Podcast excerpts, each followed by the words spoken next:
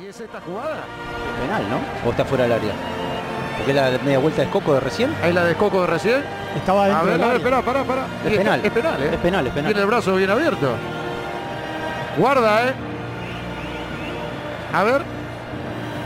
A ver qué dice Cuña. Lo llamó el VAR al árbitro del partido. Ojo, señoras y señores, ¿qué termina diciendo Cuña? Señoras y señores, penal para River aquí en Porto Alegre. Mano de Bresán. Penal para River. 30 de octubre de 2018. Porto Alegre, Brasil. El arena do Gremio se empapa con la lluvia. Gonzalo Martínez y el penal para River. 1 a 1 el partido con 10 gremio. Gonzalo Nicolás Martínez tiene en sus pies el destino de River. Si mete la pelota entre los tres palos, el millonario dará otro paso hacia la segunda conquista de América en tres años. ¿Quién es el que no quiere mirar? Milton, Pinola tampoco y Montiel tampoco en el círculo. Maidana cabeza gacha. En febrero de 2016, el Piti le pidió silencio al Monumental después de marcarle un gol a Quilmes. Ahora, en Porto Alegre, estaba a segundos de lograr la reacción opuesta. Sería difícil que los hinchas de River se callaran. Atención, va Martínez. Va River, va. 1 a 1 el partido. River pierde la serie y está fuera de la final de la Copa Libertadores. Del otro lado, Boca colocó un pie y medio adentro del último partido porque le ganó a Palmeiras en Buenos Aires. El Piti tiene la responsabilidad de depositar al equipo de Gallardo en una cita histórica, en otra final de Copa Libertadores. Miró al arco, pensó en su hija y se adelantó. Va Gonzalo, va.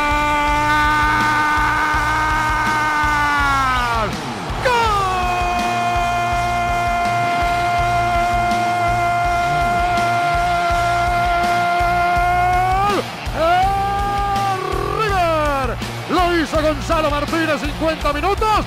River lo da vuelta, River 2. Gremio 1.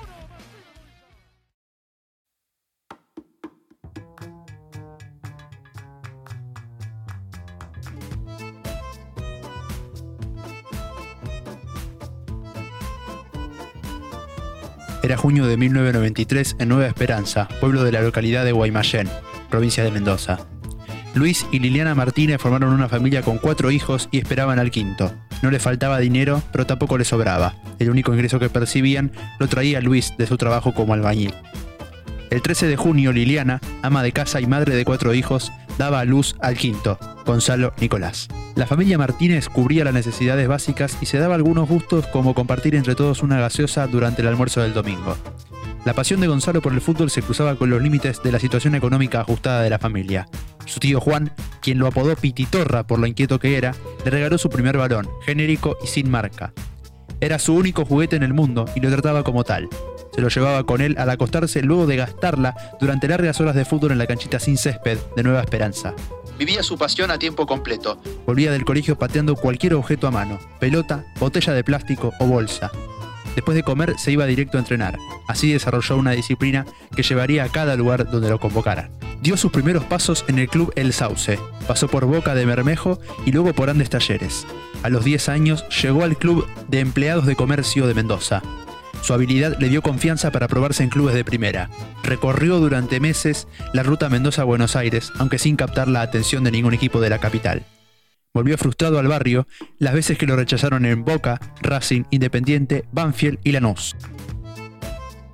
Martínez tuvo la oportunidad de entrar a River, donde pasó la prueba, pero el club de empleados de comercio pidió dinero y le cortó la ilusión de pasar al millonario. El Piti, ofuscado, se rindió y tomó la decisión de dejar el fútbol. Tenía 14 años.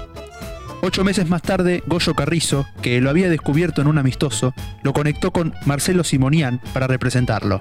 Simonian lo llevó a Huracán y firmó su primer contrato profesional. Luis y Liliana, sus padres, lo acompañaron en el primer hito de su carrera. Era 2007 y comenzaba su camino en las inferiores del club de Parque Patricios. Parque Patricios, Parque Patricios. El Pititorra dejaba atrás a sus amigos y a su familia para vivir en la gran ciudad. También abandonaba su primera pelota, que pasaba al cuidado de su tío Juan, quien se la había regalado. La llegada a Buenos Aires la vivió con tranquilidad. Hospedarse en el departamento de su representante minimizó la nostalgia y el desamparo que muchos futbolistas del interior sienten al llegar a la capital. En Nueva Esperanza, el Piti comenzó a construir una disciplina que viajó con él a Parque Patricios. En Huracán siempre destacaron su puntualidad y compromiso a la hora de entrenar. En septiembre de 2011, Juan Amador Sánchez le dio la posibilidad de debutar frente al Almirante Brown por la fecha 5 de la B Nacional. El partido terminó con derrota del Globo, pero aunque ellos no lo supieran, el chico mendocino que había debutado era un cheque de próximas victorias. En la temporada 2011-2012 jugó cinco partidos como titular e ingresó desde el banco en otros siete. De a poco mostró sus condiciones, era un juvenil gambeteador de buena pegada y precisión en los pases, cualidades que en sus mejores días explotó y mejoró. La siguiente temporada se asentó y dio el presente en 28 partidos, 19 como titular. Demostró capacidad para dejar a compañeros a pocos metros del arco. Los asistió cinco veces en el torneo y una en la Copa Argentina. En la temporada 2013-2014 aumentó su número de participaciones como titular, 26 veces sobre 29 partidos jugados para el Globo.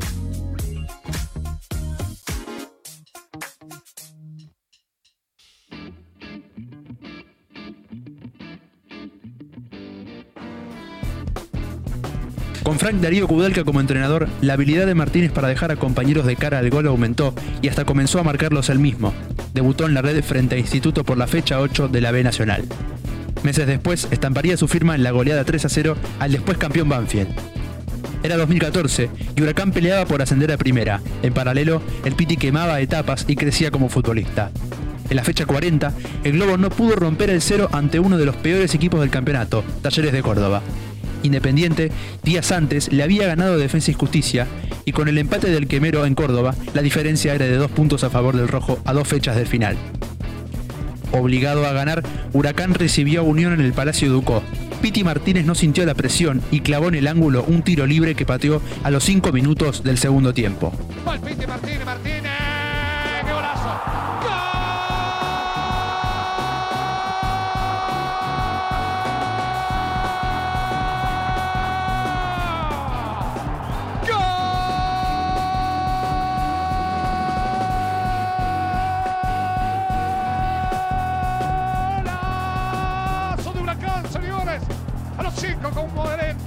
Qué manera de pegarle a la pelota, pibe, por favor. Qué golazo que hizo el Piti. Qué golazo para Huracán, señores Martínez. Con la victoria quemera, Independiente estaba obligado a vencer a Instituto en Córdoba. El Rojo ganó 2 a 1 y aseguró sus chances para la definición en la última fecha, a la que llegaría dos puntos arriba del club de Parque Patricios. El domingo 8 de junio el equipo de Avellaneda no aprovecharía su independencia, empató sin goles frente a Patronato y debió atender al resultado de Almirante Brown Huracán a los 29 minutos del primer tiempo, el mismo futbolista que en 2011 había debutado frente al equipo de Casanova, Gonzalo Nicolás Martínez, marcó el gol de la victoria y forzó el desempate. Toranzo, el pato, la metió para Espinosa, qué buena bola. Caruso para adentro, sí, Caruso para adentro, sí, sí, sí, el Piti también llega el Piti.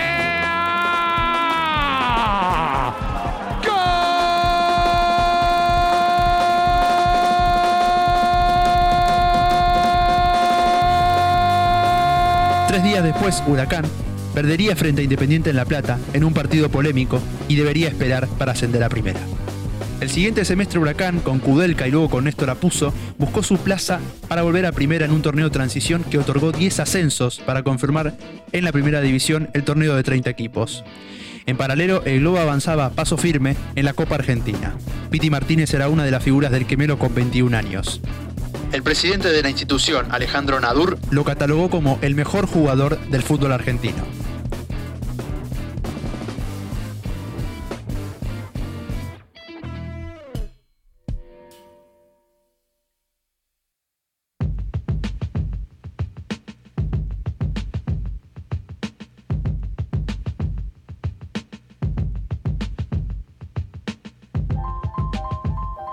Después de eliminar a Boca en 16 avos, Huracán en octavos dejó afuera a Banfield por penales tras un empate 2 a 2 en el que Piti Martínez marcó el primer doblete de su carrera. Llegó a octubre con vida en la pelea por el quinto cupo de su zona y en cuartos de la Copa Nacional sacó a Estudiantes de La Plata también por penales. El 19 de noviembre los dirigidos por Apuso eliminaron a Rafaela y se metieron en la final, pero el objetivo del ascenso, prioritario en esos tiempos, tambalearía días después. El Globo perdió frente a Unión y quedó tres puntos abajo de Atlético Tucumán, que ganó con un partido más. A falta de dos fechas, los deseos quemeros se cruzaban. Huracán jugaba la final de la Copa Argentina frente a Rosario Central en San Juan. Piti Martínez, que supo ser decisivo en momentos claves, no supo quebrar el cero del canalla. El partido fue a penales y Huracán, a su juego lo llamaron, derrotó al equipo rosarino. Piti Martínez fue campeón por primera vez en su carrera. En la fecha 21 de la B Nacional, Atlético Tucumán quedó libre y Huracán, con un gol del Piti, goleó a All Boys 3 a 0 e igualó en puntos al decano. En la última fecha, los dos equipos golearían y el Globo debería enfrentarse nuevamente con el mismo obstáculo que no pudo superar ante Independiente, un desempate. Se enfrentaron en Mendoza, la capital de la provincia de Martínez, y el, Globo ganó 4 a 1 sobre el alargue. El Piti festejó la vuelta a primera bajo la lluvia del Malvinas Argentinas, en su tierra. Las actuaciones de Martínez fueron percibidas por los clubes de primera. River intentó hacerse con el Piti en agosto de 2014, pero Huracán consideró insuficiente la oferta del millonario. En enero acordaron el precio y el mendocino llegó a Núñez a cambio de 4 millones de dólares. Dejaba el club donde tuvo sus primeras veces. Su debut, su buen instituto, su desazón por no ascender, su copa, su ascenso. Huracán fue la vidriera en la que Martínez mostró sus valores futbolísticos, su gambeta y su picardía traída desde Nueva Esperanza. En enero de 2015 se mudó a pocos kilómetros, donde lo esperaba un club gigante. River, en ese momento flamante campeón de la Copa Sudamericana, tenía un nuevo número 10.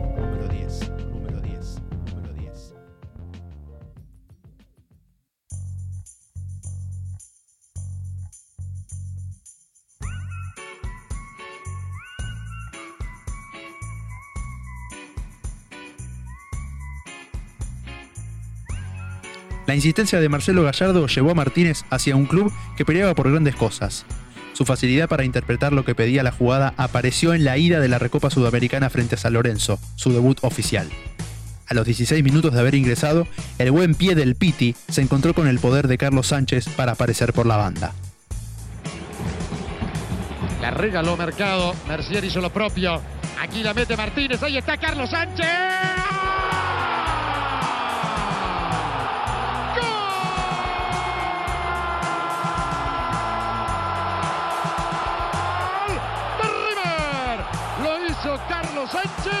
Un error grande de Mercier. Señoras y señores, River 1, San Lorenzo 0. Carlos Sánchez lo hizo. Y Martínez, tan rápido, tan preciso, pone una pelota de gol magnífica. River ganaría ambos partidos por 1 a 0 y se quedaría con la Recopa Sudamericana. En su debut internacional, Gonzalo Martínez sumaba su primera estrella continental, su primer título con la banda. Luego del buen comienzo, el Piti mostró condiciones para ser el 10 de River. Sus cualidades técnicas eran visibles, pero no lograba explotarlas dentro del funcionamiento de un equipo que sería campeón de América. Martínez tenía destellos de buenos momentos, pero no lograba estabilizarse, y los hinchas lo miraban de reojo por no estar a la altura del escenario presentado. Tuvo buenos partidos por Copa Libertadores como la final ante Tigres en Monterrey, y también fue importante en octavos donde generó el penal que le dio a River la victoria sobre Boca en la ida llega Martínez, ganó bien, ¿eh? Ahí está Martínez, no fue falta, esto fue penal, sí, sí, penal, penal, penal. Hay penal para River, la vio Delfino, perfecto. Hay penal para River. A 11 minutos para el final del partido. Hay penal para el equipo de Gallardo. En 2015 mostró capacidad para dejar a sus compañeros de cara al arco. Participó en dos goles en su debut en Primera División, asistiendo a Cabenagui y Carlos Sánchez en la goleada 4-1 frente a Sarmiento en Junín se lesionó en la siguiente fecha en el duelo ante Quilmes. Al volver, marcó su primer gol en el Millonario frente a Arsenal con caño incluido. Meses más tarde, fue campeón de la Copa Libertadores y días después dejó su firma en la final de la Suruga Bank, marcando uno de los tres goles del Millonario en Japón. En el año 2016, Andrés de Alessandro volvió a River. El Piti era cuestionado como número 10 y en el mundo River se consideraba que el cabezón debería usar ese dorsal. En febrero de este año, el Piti desempató el partido ante Quilmes en el Monumental con un bombazo. Al festejar, se llevó el dedo a la boca para pedirle silencio a los miles de fanáticos que veían el partido.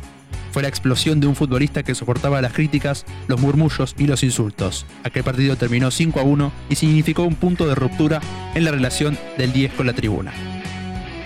En 2017 River apretó el acelerador sobre el tramo final del torneo que peleaba con el puntero Boca con la combinación exitosa del tridente Martínez Alario Driussi.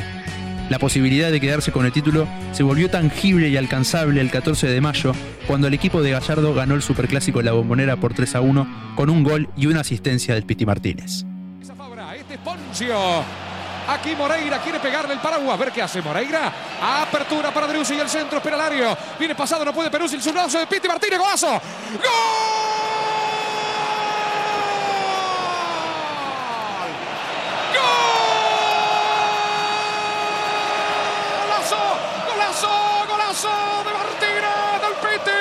para que exploten las gargantas millonarias.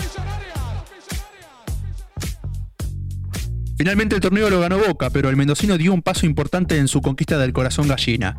Se asentó como titular gracias a su sociedad tripartita con Alario y Driussi, que se fueron en el mercado de invierno.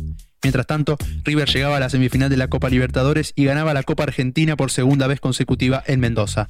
Martínez se convirtió en su provincia en el primer jugador campeón tres veces de la Copa Nacional. Ganar este título significó la primera instancia de recuperación tras la traumática eliminación en la Libertadores que sufrió River ante Lanús en semifinales. Pero en el inicio de 2018 el millonario dejó muchas dudas y en cada partido se alejaba más del puntero Boca, rival al que enfrentaría en el partido más importante del semestre, la Supercopa en Mendoza. 14 de marzo, Martínez volvió a su provincia donde jugó ante la presencia de su familia en la tribuna. A los 15 minutos del primer tiempo, Edwin Cardona le cometió falta a Nacho Fernández dentro del área y River tenía la chance de abrir el marcador desde el punto penal. El encargado de ejecutarlo sería Piti Martínez. Señoras y señores, va el zurdo, va el Piti Martínez en su provincia, su familia en la tribuna, la oportunidad para sumar puntos en la tabla del cariño de la gente. El piti, el piti, el piti, el piti, el piti, el piti, cantalo, cantalo, cantalo, cantalo, cantalo, cantalo, cantalo, cantalo, cantalo, cantalo, cantalo, cantalo, cantalo, cantalo.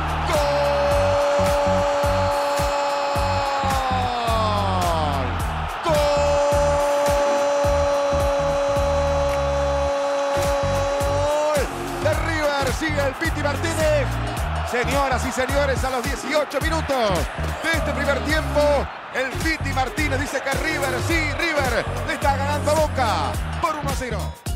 En el festejo pensó en su familia y se acercó al sector de la tribuna donde estaban ubicados para celebrar con ellos. Allí estaba su tío Juan, el que le regaló la pelota, el que de alguna manera empezó esta historia. Saca la contra River, saca la contra. Acompaña para adentro el Piti Martínez, saca la contra River, quiere liquidarlo. A los 24 minutos del segundo tiempo, Nacho Fernández atravesó el campo de juego en un contraataque. Al llegar al área, asistió a Martínez, el Piti, que de niño supo cuidar la única pelota que tenía, recibió y gambeteó. Ahora cuidó la pelota de la marca de Fabra y le dio el pase gol a Nacho Escoco. Ahí conduce Nacho, pica Coco. A ver si le pega Nacho, entregó para el Piti, enganche y le pega, enganche y le pega. El Piti Martínez sale para su derecha, va el Piti, centro. De Coco. ¡Gol!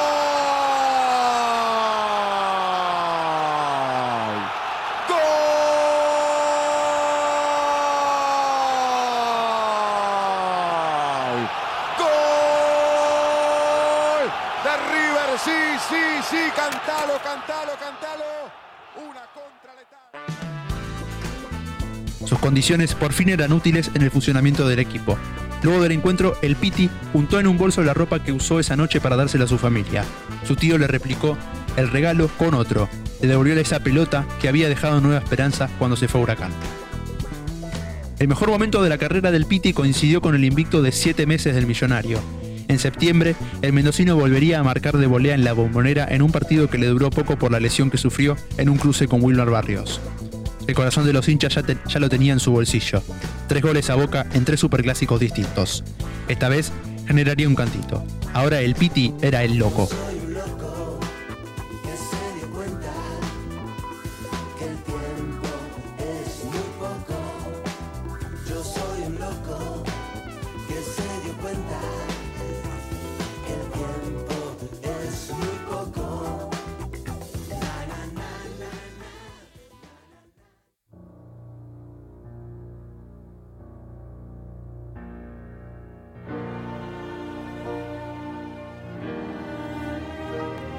Después de su lesión, Martínez no volvió en su mejor versión. Tuvo una mala noche en la ida de las semifinales frente a Gremio, partido que River perdió 1 a 0. En la vuelta en Porto Alegre, el equipo brasileño se puso en ventaja a los 35 minutos del primer tiempo. River estaba obligado a hacer dos goles para ganar la serie y pasar a la final. Pero como dijo Gallardo, lo tenían que golpear varias veces para matarlo. El segundo tiempo lo tuvo a River sin vida durante 36 minutos. El millonario tenía un pie y medio afuera de la final de la Copa Libertadores. Boca, que estaba a un día de jugar su partido en Sao Paulo, tenía un pie y medio adentro. Rafael Borré empató el partido de cabeza en el minuto 81.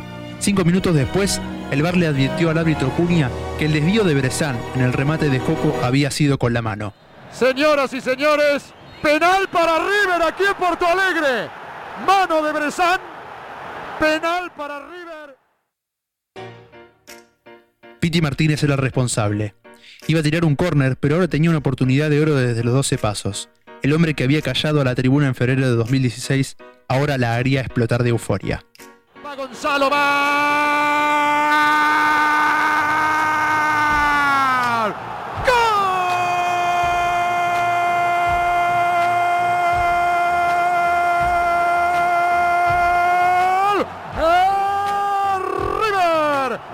Hizo Gonzalo Martínez, 50 minutos.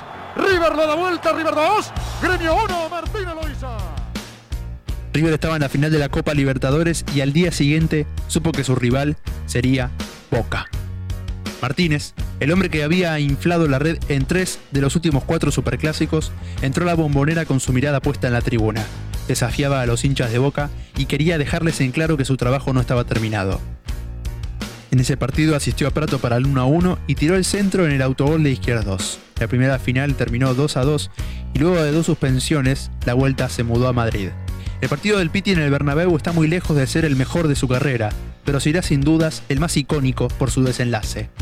River remontó el 0-1 que sostuvo Boca desde el final del primer tiempo hasta los 22 minutos del complemento, cuando Prato igualó el encuentro tras una gran jugada colectiva. Los primos no rompieron el empate y fueron a la largue. En el segundo tiempo extra, cuando faltaban 11 largos minutos para el final, Juan Fernando Quintero clavó un zurdazo que quedará la historia para siempre. En el último minuto del alargue, con el partido 2 a 1, Boca tenía un córner a favor. Armani rechazó con el puño ante el advenimiento de Andrada. La pelota le quedó a Juanfer Quintero en la puerta del área del millonario. El colombiano intentó un taco, pero finalmente tiró la pelota hacia el arco vacío de Boca. Piti Martínez, que de niño tenía una sola pelota y lo usaba en una cancha sin césped, ahora tenía la mitad del campo de juego del Bernabéu para empujar la única pelota importante en el mundo en ese momento. El resto es historia conocida. El taco no, hace la personal y ahí se va, se va, se viene Martínez para el gol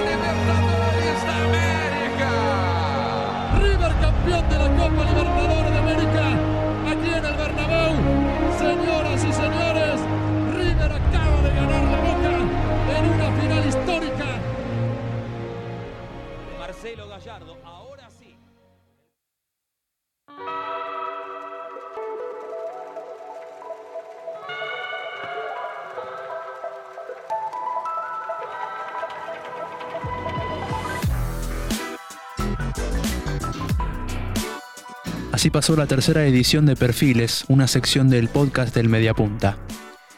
Podés seguirnos en Twitter e Instagram, donde nos encontrás bajo el usuario arroba elmediapunta.com. Para enterarte de los próximos episodios, seguinos en Spotify o suscríbete a nuestro canal de YouTube.